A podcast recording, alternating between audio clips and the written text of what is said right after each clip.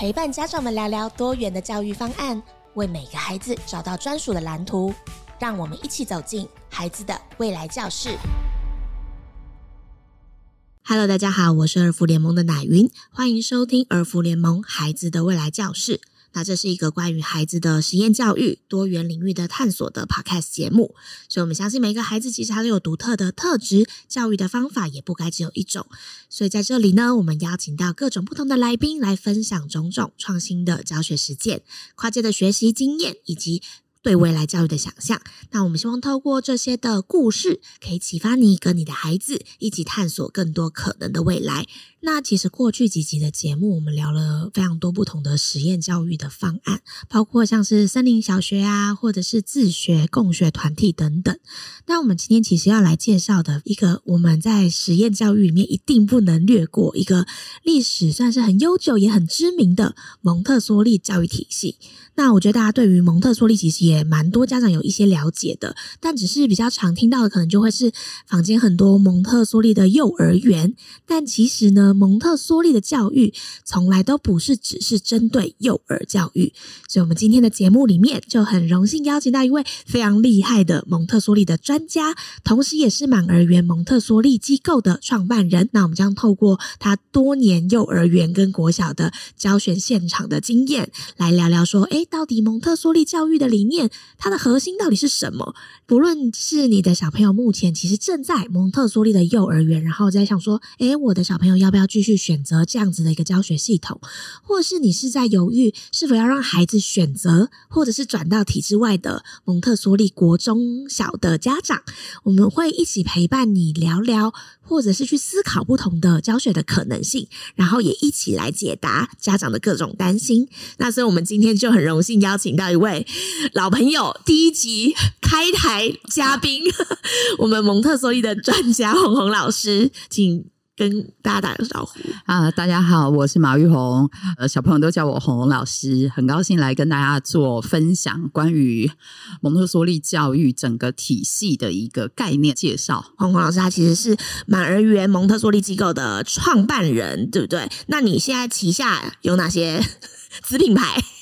没 有没有，子品牌应该就是说，呃，蒙特梭利教育它其实现在在台湾普遍上来说，有蒙特梭利的托婴中心，嗯，啊，那么它是针对两个月以后的孩子到未满三岁前，也有蒙特梭利的幼儿园，那么它专门针对的可能就是两岁半到。所谓的六岁的孩子，嗯，这近十年来也有很多的蒙特梭利小学。现在蒙特梭利小学在台湾多吗？呃，我觉得比起。六七年前来说，算是非常非常多的。哦、就随着实验教育法，我印象中实验教育法应该是七年前通过的吧。嗯、实验教育法通过了以后，就有越来越多的办学者，他们就开始投入到蒙特梭利小学这个领域里面来。所以比起以前，像我们家的小朋友在七年前他要选择蒙特梭利小学的时候，选择性是非常少的。哦、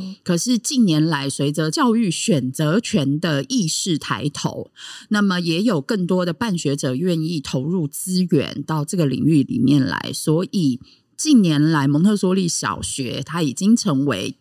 慢慢可以看到，它有一种趋势是所谓非主流，因为体制外是一个非主流的形态嘛，它已经成为非主流形态里面的主流了。嗯，就它的选择，其实对于家长来说选择很多，所以整个蒙特梭利教育的体系，它就有涵盖了所谓的零到三的阶段，三到六岁的阶段，六到十二岁的阶段。那么，当然随着有越来越多的所谓蒙特梭利小学毕业生。的出现，那么现在当然也就衍生了对于蒙特梭利中学的一个很实际的需求。在这大概三四年以来，蒙特梭利的中学也开始在台湾真正开始落地，也就是它能够提供十二到十八岁学生的一个就学的方案，从两个月。到未来可能会有中学这样子长长的学习的历程里面呢、啊，就是蒙特梭利的最核心的理念，或者是他的教育的观点会是什么？从这个角度来说，也就是说，为什么蒙特梭利教育这么吸引我？就是我觉得它是一个非常科学性的教育，整个教育体系的脉络设计都来自于。蒙特梭利博士他对儿童的观察，所以也就是说，当我们要去思考这个年龄层的孩子，他们具有什么样子的普遍性的特质，譬如说。在蒙特梭利博士的观察里面，他就发现了六到十二岁的孩子，他们有非常强烈的社交的需求，同才团体的需求，也有很强烈的探索的本能。嗯，他们会去不断的去问为什么，为什么会变成这样？我想要知道理由是什么，原因是什么？当他发现了孩子具有这样特质的时候，那么他就创建了一套环境。譬如说，在蒙特梭利小学的所谓六到十二岁的教育的理念里面，他就鼓励孩子，譬如说，你要做的是具有更多同才合作的一个可能性，各种的专题研究，嗯，提供混龄的环境给孩子，去鼓励他们，反而要去强化。他们社交发展的这一块。所以，他整个教育的脉络的体系是来自于他对人类的观察，然后再去思考，再去设计，因应这个阶段孩子的特质跟需求。所以，我们要提供哪些相对应的环境给他？成人又应该在里面扮演着一种什么样的角色？嗯，所以对我来说，它是一种比较科学性的方法。刚好我们前几集都一直在讲那个自学嘛。我觉得听起来，蒙特梭利博士他会是一个比较是概要性的，从孩子普遍最大宗的发展的情况去提供孩子需要的学习环境。嗯、对，那会不会有人会挑战说，哎，那这样子是不是其实有一种我们给予孩子，但孩子没有主动学习的想法去挑战这个蒙特梭利的学校吗？所谓蒙特梭利教育，其实它是一个终身性的。它对孩子来说是一个终身性的概念跟终身性的脉络，它不是只是专属于某一个年龄段而已。我们就从这个角度来说，所以他其实在这个过程里面，他会不断的去强调，希望家长也要能够理解，它是一个自主学习的概念。嗯、我们可以从一个角度来看呢，也就是说，蒙特梭利博士他当初的一个概念是来自于他对孩子的观察，所以其实透过他的观察，他发现了其实孩子天生就是一个强大的。学习者，他是天生就有这种学习的动力跟热情的。那么，当他发现了这一点以后，他也就随之而来的去倡导说：那么，对于成人来说，成人的责任并不是要去教，你不是要去教一个孩子。某一些知识哦，对于成人或对于蒙特梭利教育工作者来说，很重要的一点是我们需要去创建一个适合这个年龄层孩子的环境，然后在这个环境里面提供给他这个孩子需要发展的各种元素、各种材料，然后成年人后退步，成为一个观察者跟引导者，我们才能够最大化的去。激发，或者是说去保护这个孩子的这种学习的动力跟特质，嗯，所以我觉得这个是很不一样的，就是整个教育的体系或者是教育环境的设计是来满足孩子的发展需求，而不是强调成人该如何去教学。我觉得这是一个。它很与众不同的地方，我觉得蛮重要。就是不论是教学者或者是家长，退一步去观察，然后陪伴孩子的这个理念，我觉得的确是蒙氏的教学法很有价值跟珍贵的地方啦。嗯、那我也就是蛮好奇，就是我们会贯彻一个。置业，我觉得那个对于洪老师来说，这个蒙特梭利的教学已经是一个置业了。在这个路上，你是受到什么样的感动，会一直在坚持这条路上吗？故事就要从很久很久以前说起。其实我严格来说，我应该是一九九五年就进入了蒙特梭利学校。一九九五年差差几算二十二十几年前。然后我很幸运的是，我进入了一所。我觉得是真的是很认真、很努力在实践蒙特梭利教育的学校。嗯，我印象非常深刻。当时我非常年轻，我当时进入的班级是二到三岁的班级。你可以想象，那些孩子都是很具有生命力、生命力非常旺盛的一群孩子。嗯，我记得在当时，我们好像是随着班级的老师去带着孩子们去做校外教学。然后回程在游览车上，其实你可以想象，那个到了十二点，然后十一点多，孩子们都很累、很疲倦，状态其实是很需要成人协助的。就有一个孩子哭得很伤心，真的很伤心，应该是很累了。所以班级的老师其实就抱着他。然后两岁多的孩子，其实在身体功能的控制上是没有那么自主的，哭着哭着他就消耗了。嗯，好。我看到那一幕的时候，班级老师是告诉孩子，就抱着这一个很年幼的孩子，跟他说：“嗯，我看到你已经上厕所了，你已经尿尿了，那没有关系，我会陪着你。”嗯，所以孩子就尿了那个老师一声。然后下了车，回到班级，孩子都睡了以后，我就很好奇，我就问老师说：“我说老师，你当时怎么没有就把他放下来？嗯、因为对很多成年人来说，他会很怕弄脏自己的衣服，所以可能一个直接的反应是你会把孩子放下来。啊、有的成年人甚至会说：‘哎，你怎么现在就这样？你怎么就这样尿了？’嗯，哦，这不是洗手间，就会对孩子有一些的指责。嗯那么当时这个老师他回应给我答案，其实让我非常感动。他说：“其实孩子已经很累了，孩子的状态也不是很好，所以当他在我身上排泄了，我再把他放下来，哦，或者我再去指责他，这只是告诉孩子说，我并不接受你这个行为。但是你想想看，他还这么年幼，我不过就是回来换一身衣服就好。随着他的年龄发展，他会越来越能够控制自己的身体。”所以这一幕其实你看二十几年了，它还印在我的脑海中。我当时就觉得，哦，我想要成为跟他一样的老师，嗯、我想要做一个在孩子生命经验里面这么特别的成人，是可以去无条件的去包容这些。孩子去理解他们的现况，嗯、然后去支持他。哦，虽然我们在这么年幼的孩子的生命里面扮演的是一种无名英雄的角色，就也就是他十几二十岁的时候，他不会记得这一幕。但是我相信，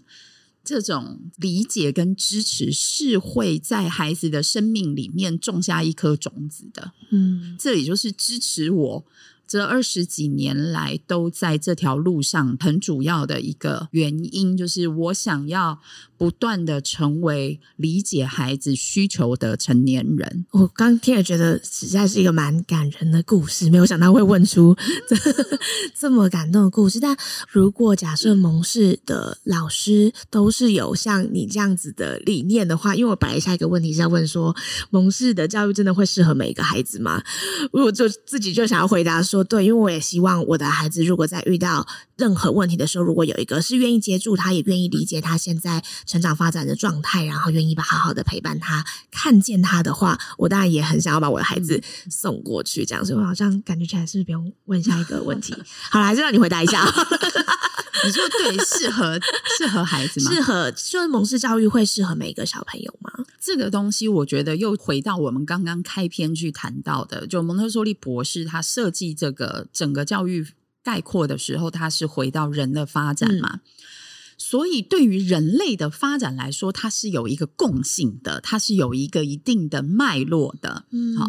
整个蒙特梭利教育的体系，它是适合每一个孩子，但是，但是，但是什么？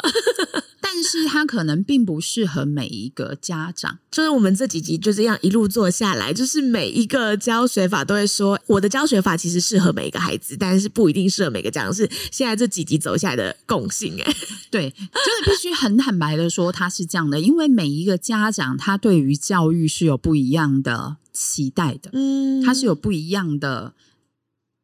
在他的大脑中是有不一样的想象的，所以不见得每一个教育法都能够符合家长的轮廓跟他的期待，我觉得这件事情是很重要的。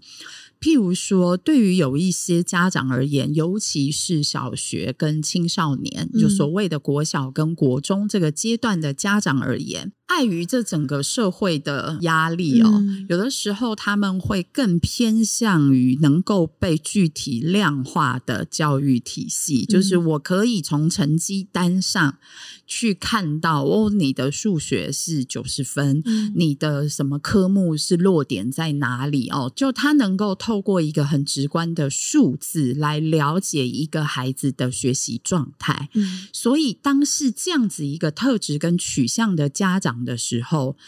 这种所谓体制外的教育，可能在本质上他就没有那么适合这一类型的家长，因为当他把孩子送到这一类型的学校的时候，有可能对他来说是一个非常大的挑战，因为在这样子的学校，老师他可能更看重的是，嗯，孩子的社交发展，嗯，他的团队合作，他的自主学习，嗯、他的自我纪律。嗯、可是这些东西，它是很难被分数，嗯，去量化跟评量的。所以，如果是一个比较偏好结构形态的家长而言，他把孩子放到这样的学校里面的时候，对他本人来说是很挑战的。因为我觉得有一些家长可能之前没有那么常听到，比如说蒙氏的，就是小学这样子的教学方式嘛，可以再多稍微介绍一下。所以你们学校的日程，因为不能评量嘛，所以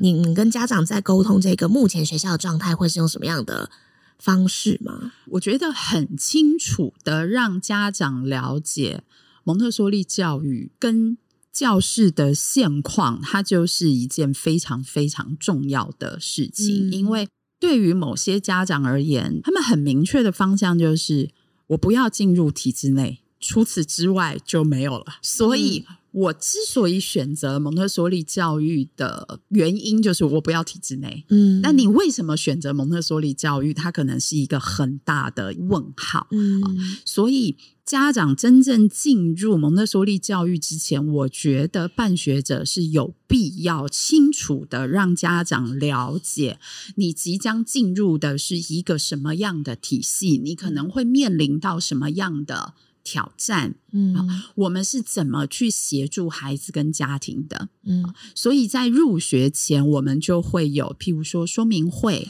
会清楚的来介绍这整个脉络跟整个学校的状态。家长一定要先参加说明会。所以我们在说明会上面，当然我们会简要的去介绍蒙特梭利整个概念的核心价值跟目的，嗯，也就是我们以小学阶段来说好了，我们倒回来看，我们希望。孩子在十二岁，他要离开这个小学阶段，进入青少年教育的时候。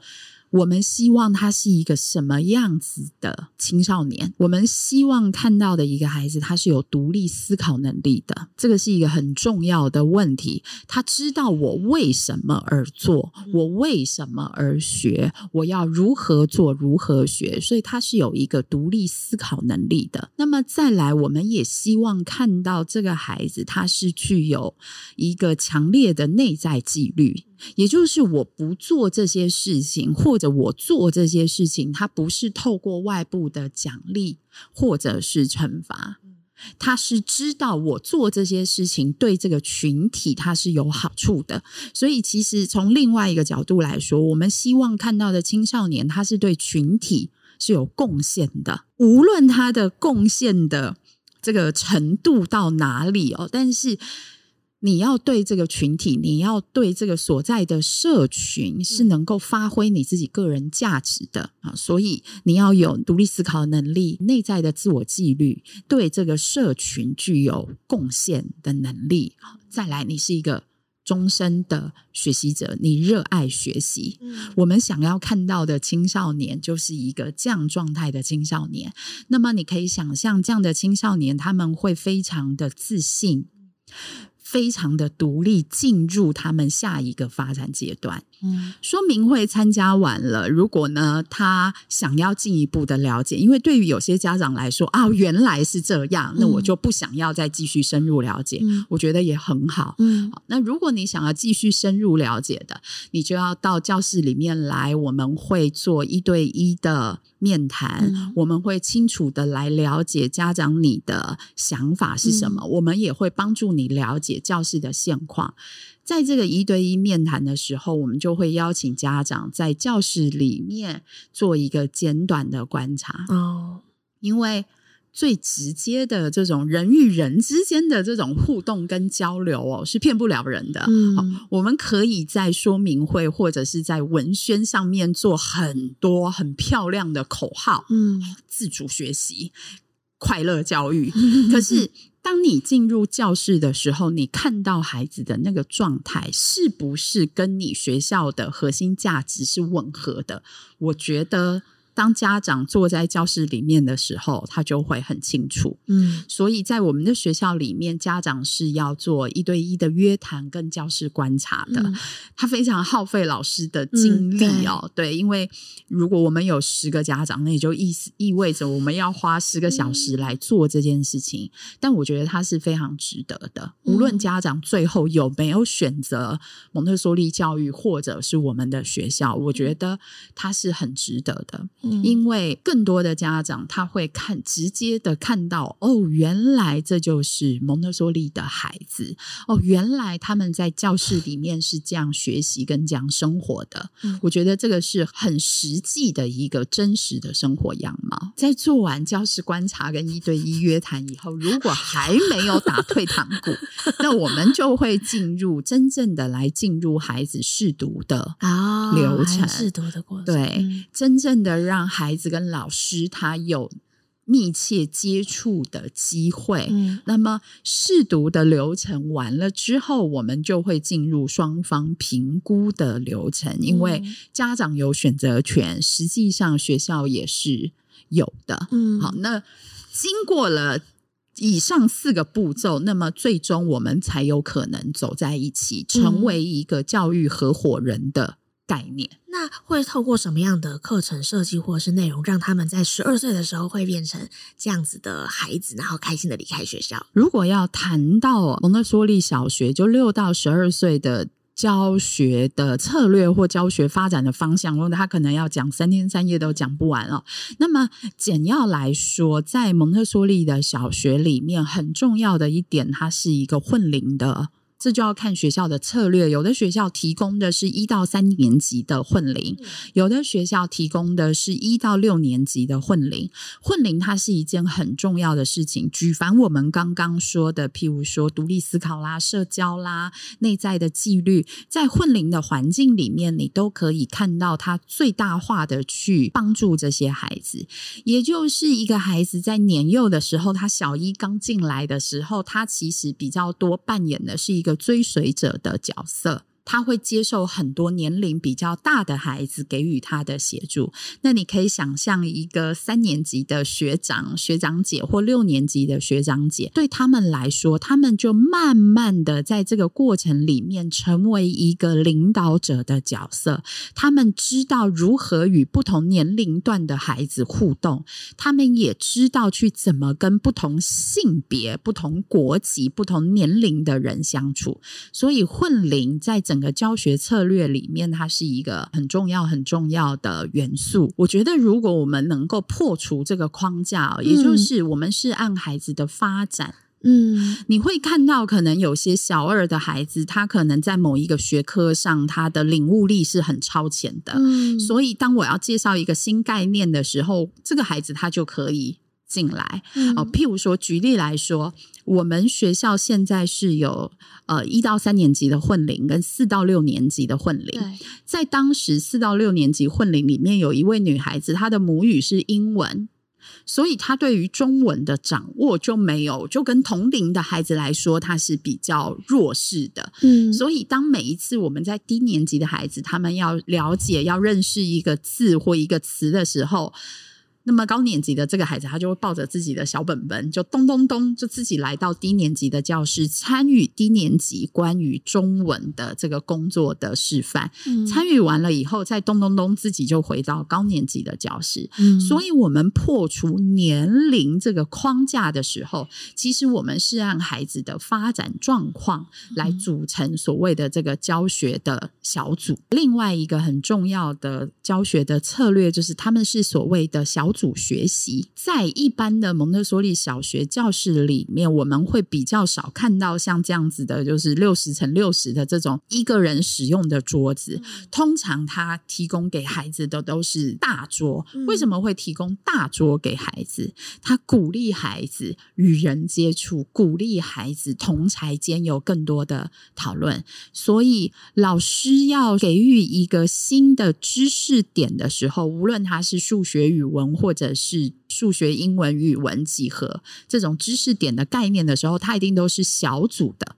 然后透过故事啊，今天我们要来说一个什么样的故事？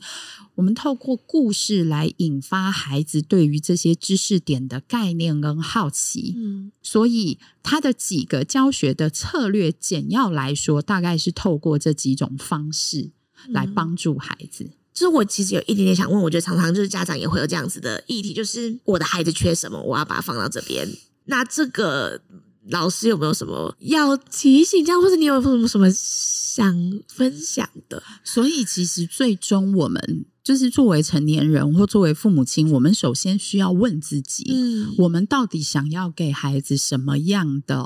教育环境，嗯，我觉得这一点是很重要的哦。嗯，那么，当然啊，这不是说孩子不是最重要的，而是孩子他这是具有强大惊人的适应能力的，他们能够发展出各式各样的适应策略。嗯，哦，但是成年人，也就是父母亲，你首先要问自己，对你来说，教育的价值。究竟是什么？不然你会带着这种恐慌，从这一个环境跳到另外那个环境，再从这个环境跳到下一个环境，就是你并不了解你自己真正期待看到的是什么。所以，我觉得这个观念是父母亲、夫妻之间首要去讨论跟确立的。嗯，当你能够找到你。整个家庭对于教育的核心概念的时候，有很多的。焦虑跟担心就会被弭平。嗯嗯，因为像我有一个算是朋友的朋友啦，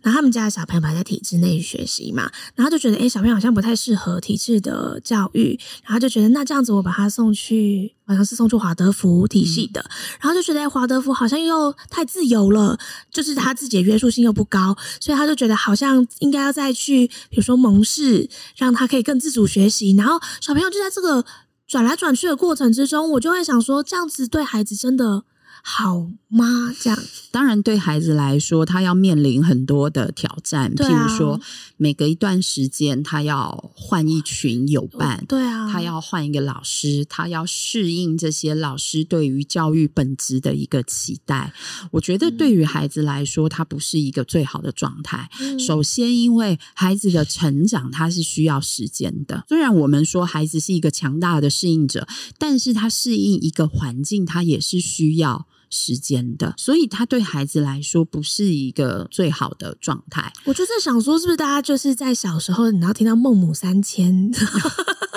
就觉得哎，孩子不适合。那个家长的心也是好的，他只是觉得孩子真的不适应的情况之下，他应该多为孩子做一些什么，找到适合孩子的教育方式。我觉得这个心是好的，也就是说，没有任何一位父母亲他的决定是想要。害自己的孩子，我觉得心都是好的，只是说我们能够在方法上，在我们怎么去做选择的时候，能够缓和一点。很快哦，今年的九月、十月以后，各大实验教育机构、实验团体，他们就会举办所谓的说明会。嗯，就是作为父母亲，我们可能就要在这个时候花很多的时间。去听每一个不同机构或者不同教育理念下的人是怎么理解的。你要去参加这种说明会，你需要把你一部分的时间花在这里。嗯，当我们去参加说明会的时候，我们要仔细的去了解创办人的核心概念是什么，嗯，老师的背景是什么，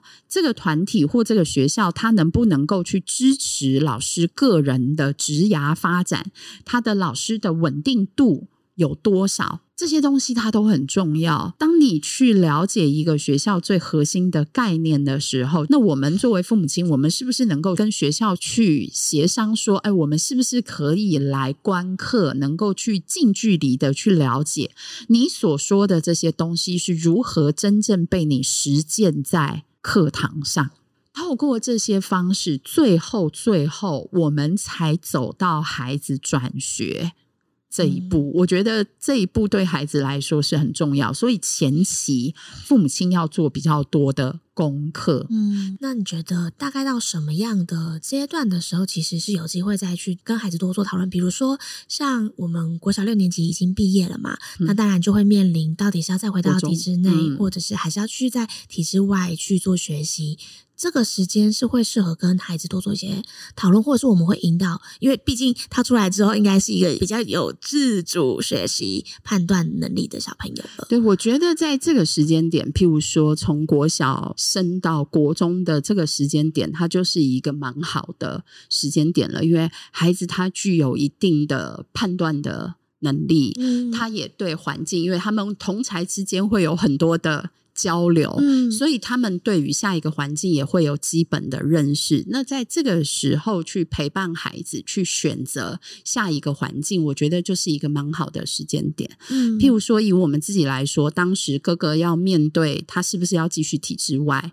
我们去参加说明会的时候，会邀请他一起去听，嗯，就他也能够对于他下一个选择去发声。那当然不一定他的声音。最终会成为一个结果，但是在这个过程里面，我们是提供了这样的一个机会给他。嗯，就像我们现在在讨论儿少表意也是这样，就是孩子也可以借由这些体验也好，或者是一起去说明会也好，他可以有他自己的想法，然后我们可以再多一点的讨论，才能知道说，哎，其实什么样的方式是下一步我们可以做的。就是孩子的表意，我们也不是倡导说，哎，家长就一定要完全没错，孩子说了我们就要这样子做，而是你有没有听到孩子，他可能也有他的想法，是很值得被听见，或者是很值得参考的地方。真正的去了解，嗯，我是不是能够跟这个学校或跟这个老师做一个长期合作的关系？对于老师来说，其实刚刚那种状况也是非常损耗老师的热情的。哇，就是我花了可能几个月。才刚刚跟这个孩子建立关系没有多久，嗯、我才能够真正掌握这个孩子的特质。再过几个月，他就从我的班上离开了。嗯、其实，对于孩子、对于老师、对于家长来说，他都不是一个最理想的状态。可是小朋友转学一定会有一些不适应的状态嘛？他在那个不适应就会有一个阵痛期，我觉得家长会很不忍心看到孩子痛苦。是的，但是对于父母亲而言，我们需要理解一件事情哦，就是孩子面临到的任何一个问题，他都可能成为成长的挫折，也可能会成为成长的养分，是来自于父母亲的。观点，父母亲，你如何去处理？你如何跟校方或者如何跟老师成为一个合伙人的概念？我觉得这件事情非常非常重要。嗯、很有可能，父母亲的这种焦虑跟担心会促使你站在孩子的前面。嗯，去跟老师说，或者去跟校方说，哦，我的孩子是因为啊这个不适应，他才会发生这样的一个肢体冲突。哦，我的孩子因为昨天没有睡饱，就是你会站在孩子的前面去帮孩子，已经设想了很多很多的借口。或找了很多很多的策略，那么当然他就不会成为孩子生命中的一种养分，因为对孩子而言，我学到的是什么？我后退就好了，嗯，我后退就好，因为我前面会有一个很强大的成年人帮我遮风避雨，嗯，所以这种状况、这种适应期所面临的焦虑跟担心，他都要靠成年人自己能够去做有智慧的去处理，或者是去。排解。但要做一个有智慧的成年人，我觉得在最前头，就像刚刚洪老师提到的，要找一个有智慧的合作伙伴，对，一起去陪伴孩子，这样。对，我觉得这件事情是很重要的啊。嗯、譬如说，像我自己的孩子吧，我们家哥哥他今年已经是十三岁了，就是准备要升所谓的国二。他在我们自己的学校里面待满了十二年，嗯，然后当他要离校的时候，那很幸运的，我们又是实验教育法通过的第一届的学生。啊所以，当他要离校的时候，其实我们作为父母亲，不会因为我们是教育工作者，而你的焦虑或担心就 比别人少。我们都是孩子的生母，所以。当孩子他要面临一个教学体制的转换，或者到一个新学校去适应的时候，对我而言很重要的就是我选择的这些成年人，他们是具有什么样子的特质？他们是怎么看待青少年的？我觉得这一点对我来说是非常重要的，也就是他们会在一个什么样的环境？这个环境是不是很漂亮？是不是具有多功能哦？对我来说，他都不是最重要的。最重要的是我的孩子，他会跟什么样特质的成年人密切的相处。我觉得这一点很重要。嗯，所以当时我们是经过了跟校长的密切的谈话，然后跟老师的谈话以后，我们才决定把孩子送到这间学校去。去没多久，因为他去的学校很特别，是一个住宿形态的蒙特梭利中学。大概两三个月吧，有一天我们去接他，他突然在车上跟我说：“妈，我前几天在宿舍打架。”其实我非常惊讶，因为我们家哥哥是一个个性还比较温和的那种孩子。嗯、我说：“你打架？”他说：“对。”我说：“老师知道吗？学校的轰爸轰妈知道吗？”他说：“不知道，因为我们在房间，所以他不知道。”那我大概了解了一下孩子是为什么会有这种所谓的肢体冲突。当我了解了以后，我还是跟孩子说，我觉得这件事情，因为它是发生在宿舍，它是发生在学校的场域，所以我有必要让老师了解这件事情，来协助你们后续解决。所以后面当我了解到这件事情的始末以后，我其实是写了一封信给老师、给校方，告诉老师说，嗯，有这件事情发生。那么可能还双方无论哪个是动手或者是被打，就这两个孩子很明显的，他都需要成年人的帮助。他们应该是在社交上面遇到了一些问题，嗯，需要成年人能够适时的去协助。那么，其实当我在做这样处理的时候，我当然可以选择另外一种策略，就跟我先生说：“哎，那我们现在把车子就开回头，直接到学校去找校长，去找老师。”但是我们不要忽略了这个青少年或这个孩子，他其实都在看成年人是怎么去面对一个突发事件。嗯，你是冷静沉着，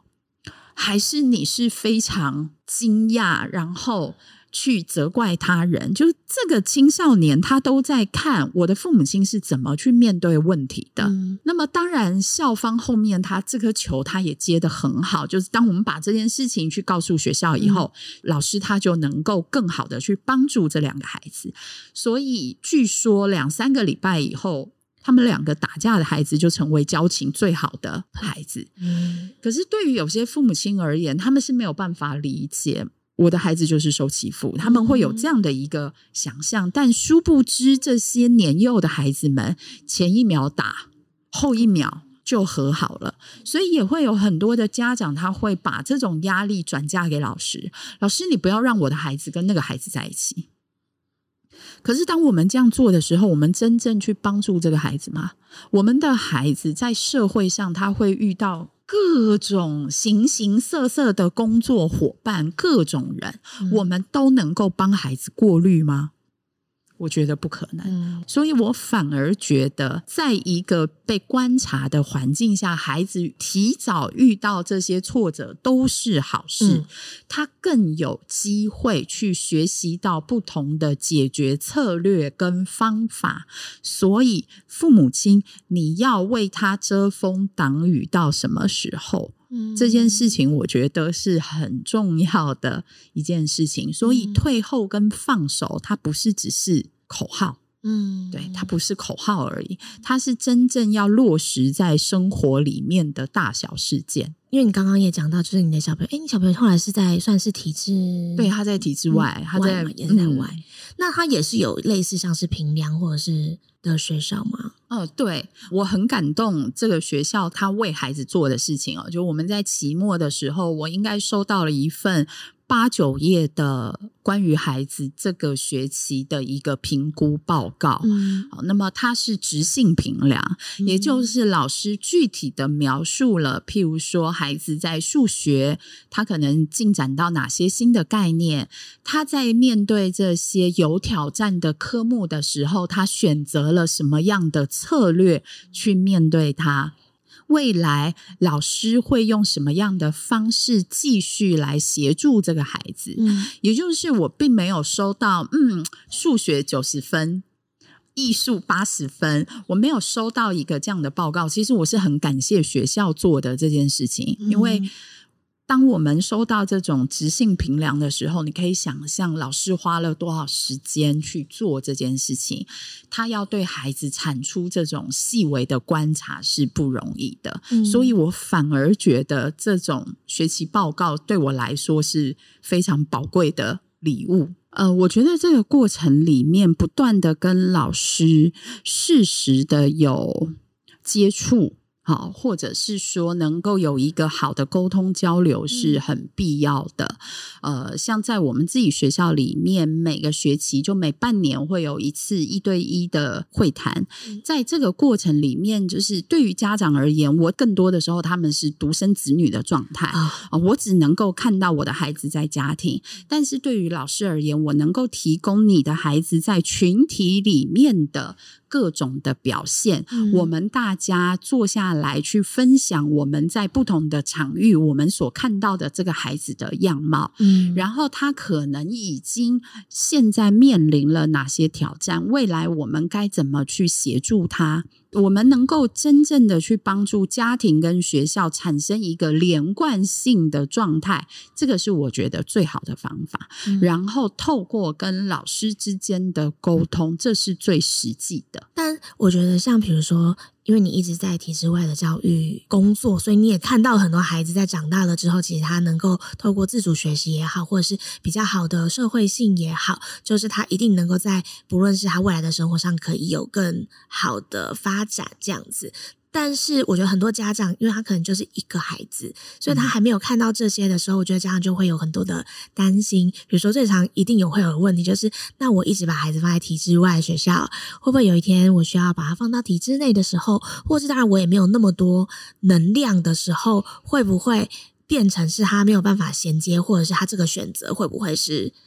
对孩子不负责任的一个选择？我觉得大家都会有很多担心，当然。刚刚其实也有稍微讲到一点的，就是其实我们要知道我们自己为什么而选择这样子的一个教学体制之外，很多时候我们作为父母亲，我们的。担心是因为未知，嗯，就我不知道孩子会发生什么事，嗯，我也不知道我选择了这间学校六年以后，孩子会长成什么样子，嗯，所以我才会引发我这么多的焦虑。我们可以透过这种我觉得比较系统性的课程来帮助自己了解，嗯，这是一种方式。嗯，那么另外一种方式，我相信走到体制外的这些老师们都是有很强大的能。能量跟价值的信念。当你觉得很迷茫的时候，很不知所措的时候，其实跟学校的老师或者有经验的家长跟创办人能够聊一聊这件事情，我觉得也是很有好处的。通常他们已经走过了前期的这个阶段，所以他们能够给到一些比较好的经验跟方法来帮助他们。就我们自己这么多年的经验呢，有很多的孩子，譬如说他可能是在小三、小四，他就因为各种原因转衔回体制内，嗯，或者是譬如说在小六毕业以后转衔回体制内。嗯，那么当然初期孩子都需要一点时间去适应。因为他本来的教学的核心概念跟这两个环境所要看到的孩子的状态就不太一样，嗯、所以初期孩子都要花一点时间去适应，尤其是在课程结构的这个部分。嗯、因为体制内的学校就是一堂课接着一堂课，那么在蒙特梭利学校它是没有上下课分别的，所以孩子在结构性的适应上，他要花一点点的时间。嗯、但是在蒙特梭利整个教育的核心价值里面，他给予孩子的这种独立自主思考能力，然后自我纪律这些人格特质的养分，却可以帮助他们很大一部分的，可以帮助这些孩子受用一生。嗯，所以也有很多孩子，他们回到了体制内以后，他们的表现是非常好的。嗯，所以我也没有觉得走到。蒙特梭利学校的孩子，他就不能够回到一般学校。那有没有什么是，就是你陪伴过的孩子，他是再回到体制内，然后讨论的过程，或者是比较是偏故事的方式，可以让家长更有那个概念？是孩子在回去的时候，当然会有一些什么样的困难或挣扎？那家长跟你讨论了一些什么东西？然后孩子怎么样再去适应的过程？然后也很好的再衔接回去，或者是其实你们会陪伴家长或孩子做一些怎么样的准备？像我们刚刚说的。这种教学结构的不同，它就会引发孩子在初期的适应。嗯、譬如说，在蒙特梭利的学校里面，孩子是没有回家功课。嗯，但是我们在一般的体制学校是有所谓的回家功课，很多。然后呢，蒙特梭利学校里面也没有考试。嗯，那么在也很多，对，体制学校也很 多。所以在初期，我们会跟家长就形成一个默契。嗯、譬如说，如果孩子他是在小六毕业以后，他要衔接回一般体制的孩子，嗯、那么我们可能要在他升上六年级的时候，就开始慢慢的让孩子理解你未来所面对的一个教育环境下，跟我们现在的这个教育环境有什么不一样。嗯、所以有的孩子就会开始拥有所谓的回家作业。嗯，老师也会帮助他们理解什么叫做考试。哦，譬如说，你一堂考试只有多少小时，嗯、然后在多少的时间之内，你要写完什么样的考卷，所以会开始在这一方面去帮助孩子、嗯、去理解我下一个阶段。所要面对的环境是什么？嗯、但是因为随着他们的年龄渐长，他们的适应能力是依然是非常强大的，嗯、所以通过老师跟家长之间的这种前期的预备跟协助，嗯、孩子其实没有太大的问题。就是因为有的时候，像我国中、大学的时候，也会就是再回去看一下国小老师嘛，有没有什么样的？就是已经离开蒙特梭利小学的小朋友，有在回来的时候给你一些，就是其实可以让家长安心一点的回馈吗？就是他们说的话之类的。呃，我印象很深刻的是，我们在最早期创校的时候，嗯、其实有一位孩子来的时候，他是从体制内转出来的，小二的时候转出来的。所以当他转来的时候，其实老师花了很长很长很大的一个精力去跟这个孩子工作，因为孩子当时的状态就是，你不要这样，我想。你告诉我要背什么，你要，你要我做什么，我就做什么。嗯、你不要问我我想做什么。所以老师花了很大一部分的时间去跟这个孩子工作，嗯、去协助这个孩子。嗯、我们花了一两年跟这个孩子建立一个比较好的师生关系跟默契。嗯、可是当他到五六年级的时候，这个孩子已经是教室里面的中流砥柱，就是是一个很棒的存在。嗯，当他。小学毕业的时候，他给班级老师的卡片就是：“你不要担心我，我会很好的。”他现在已经是国三要考高中，然后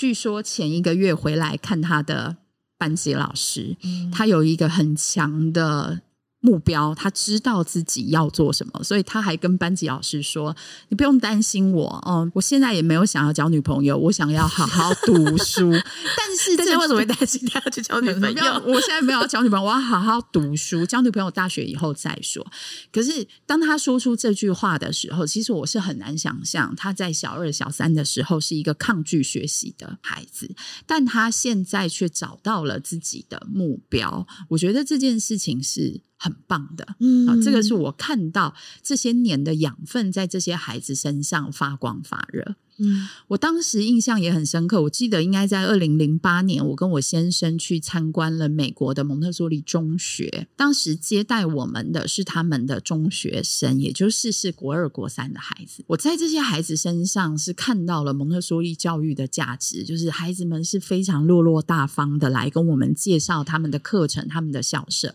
嗯，在这个介绍的过程里面，当然我也很世俗，当时我还是很世俗的问了这些孩子。我说：“那你们长大以后，你们想做什么？你们会想要回一般学校吗？你们会不会担心？就是这都是我们成年人一概会有的疑问，嗯、就是我们不知道这些孩子他们长大以后会怎么样。嗯、接待我们的那个孩子回头对着我们一笑，说：‘我们从来没有担心过，因为我们知道我们要如何学习。’”所以，我们去到任何环境，我们都能够找到自己要的。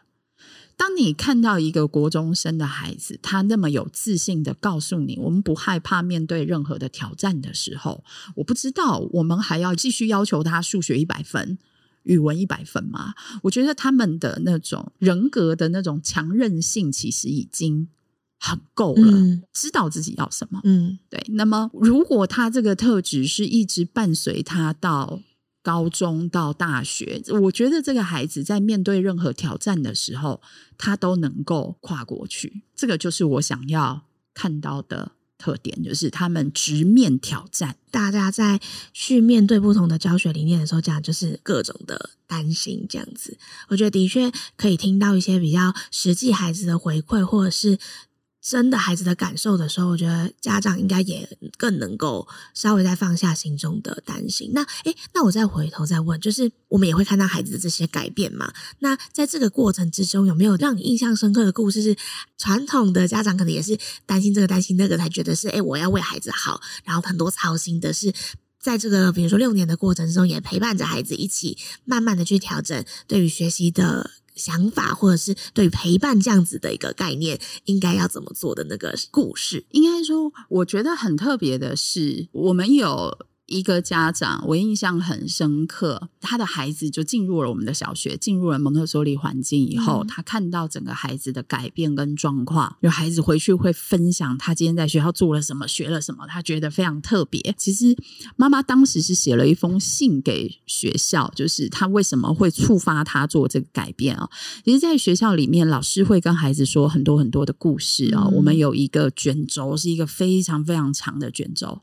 然后最后我们。在这个卷轴里面，我们会看到人类的出现，在整个人类的地球历史上，我们是非常。渺小的，对不对？我从我们人类发现到我们现在，虽然科技这么进步，但是其实我们人类在整个地球上是非常渺小的。嗯、我们做的事情也很重要。嗯、其实妈妈当时觉得很特别，就是为什么我们可以在孩子这么小的时候就给他们这种概念，就是你要做任何的选择，都是基于我们要为这个社群好。实际上，我们人类是非常渺小的，但我们却又具有强大的创造力。当时孩子回去转述这个故事，其实让妈妈觉得非常感动。原来我们在环境里面是这样教育孩子的，是让孩子看到自身的渺小。去理解整个世界的伟大，再进一步的去思考。虽然我们这么渺小，但是我们是具有，